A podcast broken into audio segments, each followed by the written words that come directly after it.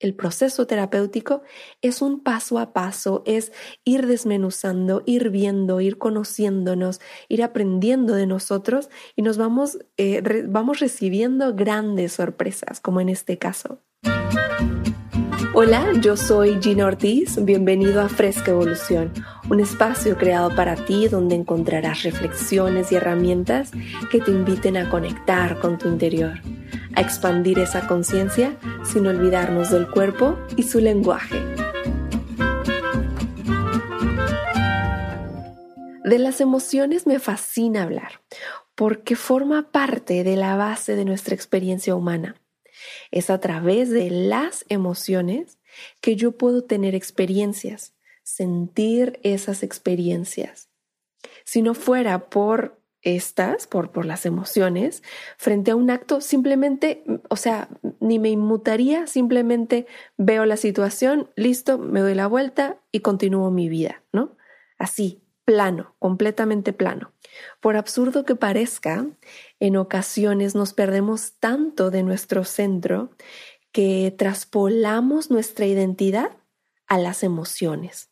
Y si tu identidad, que es esa estructura eh, de, de tu presencia, de esta vida, está movido, puedes llegar a sentir confusión, frustración, desbalance, incluso desesperanza, por ejemplo. En fin, por eso la importancia de este episodio que quiero compartir contigo, porque si, si yo puedo identificar lo que estoy sintiendo, hay un cambio abismal porque entonces puedo ser más certera, puedo enfrentar la situación que yo esté viviendo de una manera diferente, de una manera más consciente, y eso obviamente tiene repercusiones positivas en nosotros. En ocasiones me he topado con que mis pacientes no logran identificar o, o, no saben, no es que no lo logren, sino que no saben. ¿Por qué? Porque el tema de las emociones se aprende. Tenemos que ir conociendo cuáles son las emociones que estoy sintiendo y, y en este proceso muchas veces creemos estar sintiendo enojo y lo que realmente estamos sintiendo es tristeza, por ejemplo, ya lo hemos platicado. Pero también me topo con pacientes que después de un trabajo interior se topan con temas de identidad en las emociones. Vamos a ver. Si partimos de que estamos vivos y que estamos teniendo una experiencia humana en donde yo voy sintiendo emociones y es a través de ellas que puedo relacionarme, por ejemplo, algo muy común es que yo crea que el enojo que estoy sintiendo es mío, ¿no? Es mi enojo y yo soy ese enojo. Y entonces llego a la conclusión, yo soy enojona, por ejemplo, que es totalmente diferente a decir, yo me enojo constantemente. ¿Puedes ver la diferencia entre yo soy la emoción y yo siento la emoción? Te invito a que reflexiones qué tan identificado, qué tan identificada estás con la emoción que sientes constantemente, porque podrías estarle cediendo tu poder a algo que no eres. No son mis emociones, son las emociones que siento, mas no son mías. Desde ahí tenemos que empezar a ir desmembrando toda esta situación. Eh, te comparto que en el retiro de Osho de Awakening of Love, hace como tal vez nueve años, comprendí algo que me cambió la perspectiva y me permitió acercarme más a mí. Comprendí que no es que yo fuera enojona, sino que la situación que vivía me hacía acumular tanto enojo que era lo que yo daba constantemente, que yo estaba en constante eh, contacto con esa emoción, pero pasó tanto el tiempo que yo me la creí, ¿no? Y entonces me decían, ay, es que eres muy enojona, ay, que por tal situación te enojaste, ay, tal y tal. Y entonces pareciera que la situación nos va orillando, nos va empujando a caer en un casillero en donde yo llegué, por ejemplo, a esa conclusión, ah, yo soy enojona. Tal vez tú también te identifiques con, con alguna emoción y digas, ah, yo soy tal, ¿no? Eh, hace algunos años me decía una paciente, es que mi naturaleza es ser triste. Y pues, ¿qué le vamos a hacer? ¿No? Ella estaba buscando formas diferentes. Ella cuando llegó conmigo no se había dado cuenta que ya estaba lista para vivir otras emociones.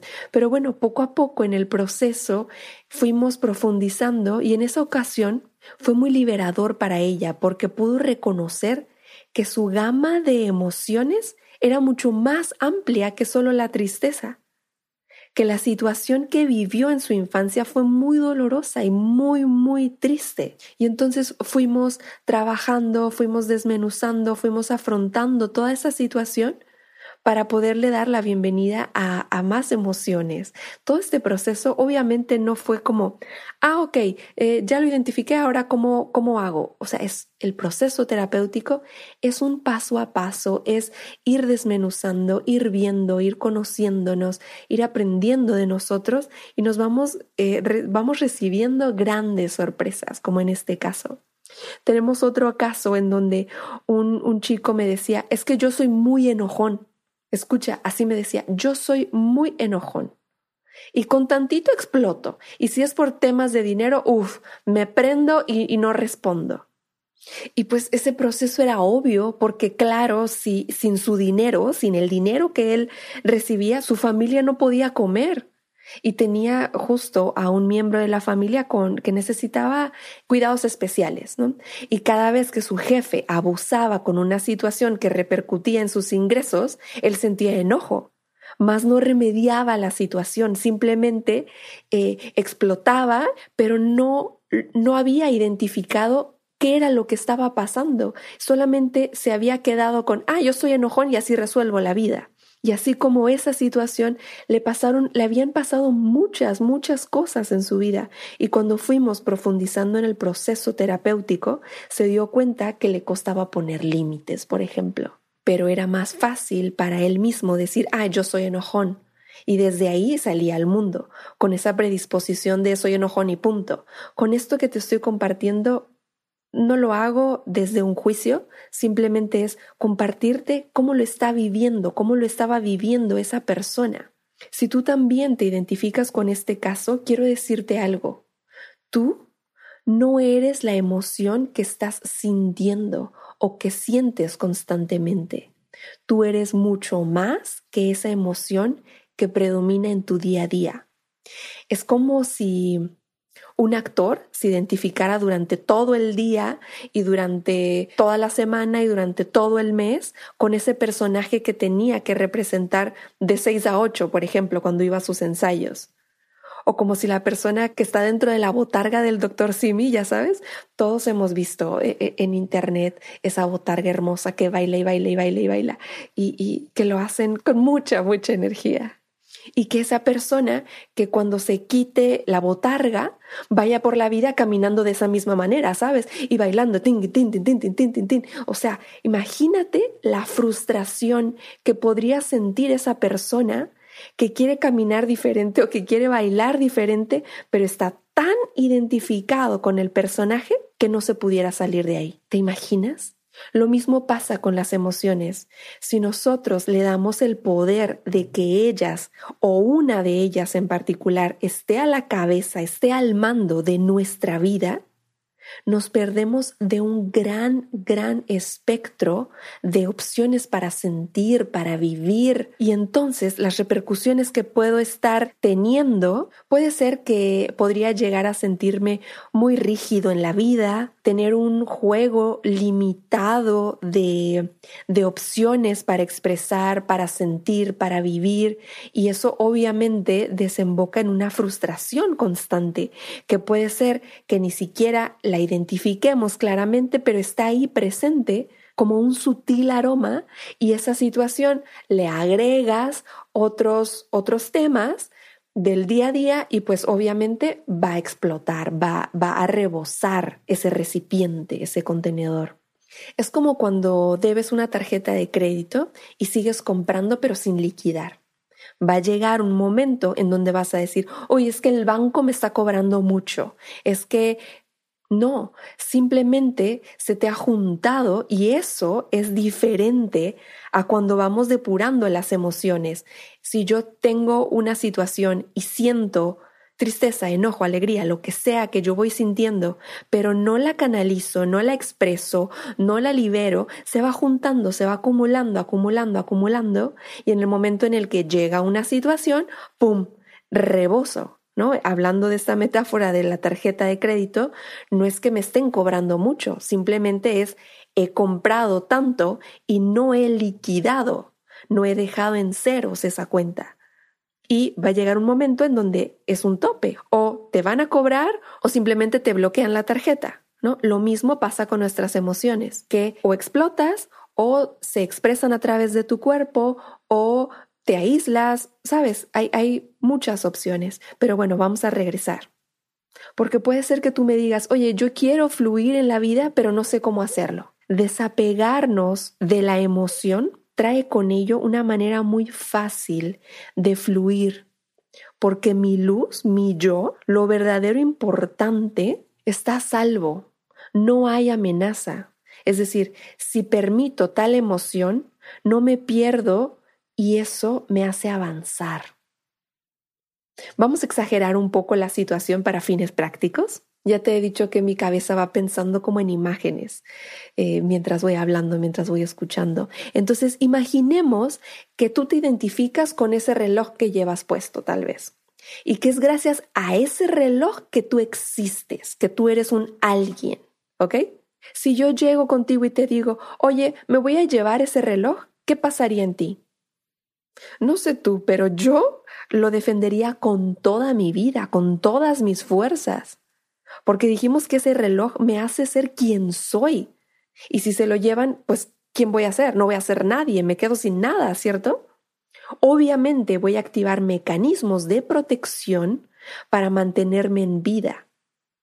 Bueno, pues eso mismito pasa cuando ponemos nuestra identidad en algo externo, en algo efímero, en algo que va y viene, y no en lo sólido, no en lo verdadero.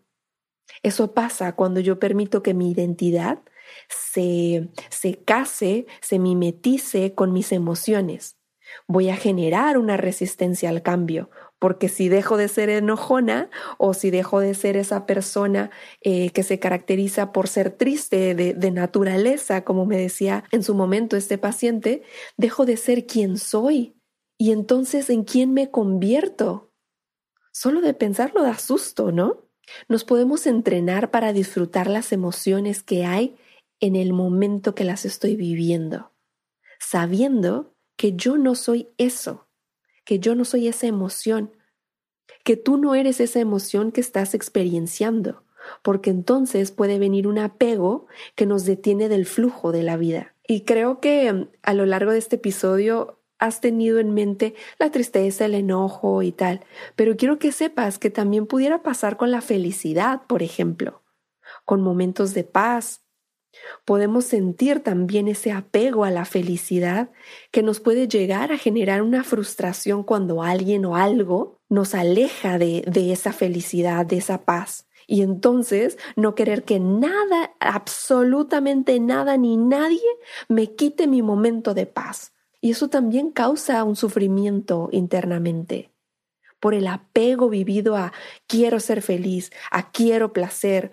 o quiero un disfrute. Si crees que esta situación te pudiera estar pasando a ti, te invito a que revises en tu interior qué es lo que se está activando con esta situación. Cuando, cuando vives esta situación, porque puede haber por ahí alguna creencia, por ejemplo, de eh, si se va la felicidad, no voy a volver a sentirla. O me ha costado tanto eh, vivir en paz, me ha costado tanto estar feliz que no quiero que nada ni nadie lo mueva. Recuerda que eres más que tus emociones, inclusive que las emociones agradables. Eres mucho más que ese momento de felicidad. Recuerda que todas las emociones son pasajeras Llegan unas y se van otras. Hay que observar las emociones que estoy sintiendo, como cuando miramos el, tráfico, eh, si tú te sentaras frente a una calle transitada y vieras pasar los carros, Imagina que si yo me apego o si yo solamente me identifico con un carro en específico, además de que me estoy limitando, me estoy perdiendo de todo lo que está pasando en esa calle. Solo observa la emoción que estás sintiendo mientras la estés viviendo y permite que siga su curso. Eso es vivir tus emociones a conciencia. Ahora, ¿qué puedo hacer para identificar cuando estoy en una situación como esta? Se me ocurren cinco cosas. Observa cuáles son las emociones que predominan tu día. Date cuenta si naturalmente te permites darle la bienvenida a cualquier emoción o si pase lo que pase, tú reaccionas a través de la misma emoción, de esa emoción conocida y que es tan común en ti, porque también podemos confundir lo que estoy sintiendo. Puedo decir que siento enojo cuando realmente la situación despierta en mí otra emoción pero como no sé identificarlas, le llamo de la misma manera a la que sí conozco o simplemente a la que se me permitía cuando era niño. La tercera es me pongo límites a mí y a mi entorno. La cuarta es me responsabilizo.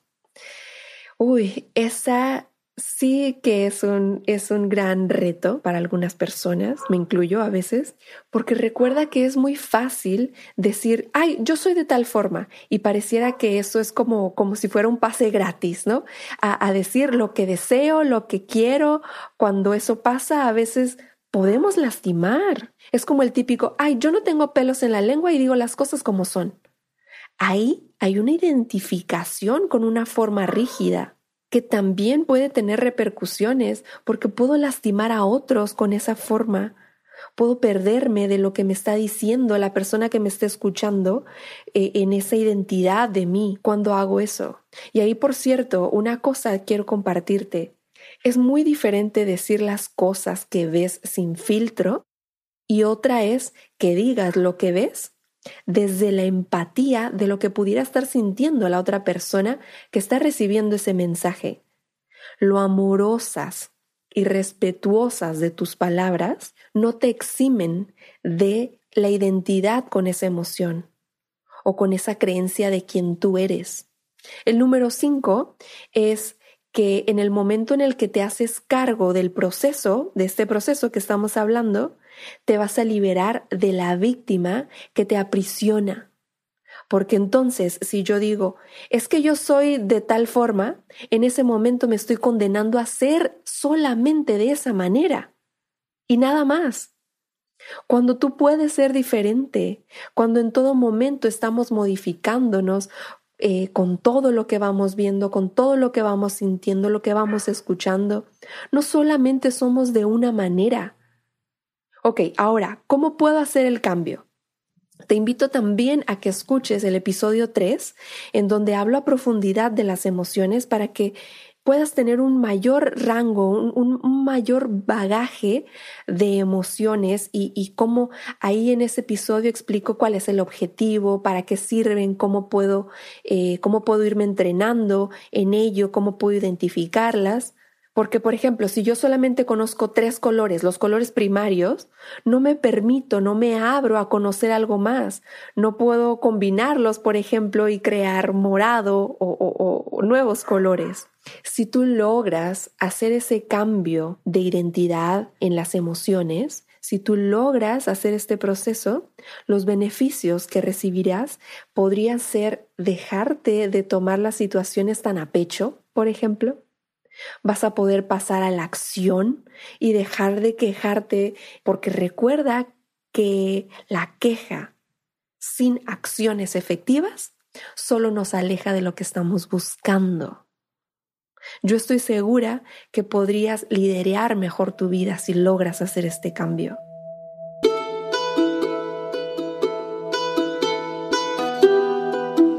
Tú eres mucho más que tus emociones Eres un ser de luz teniendo experiencias humanas y que es a través de las emociones y las vivencias que puedes ir puliendo tu evolución, tu misión en la vida. Permítete explorar nuevas formas de estar vivo, nuevas maneras de ser tú en esta vida.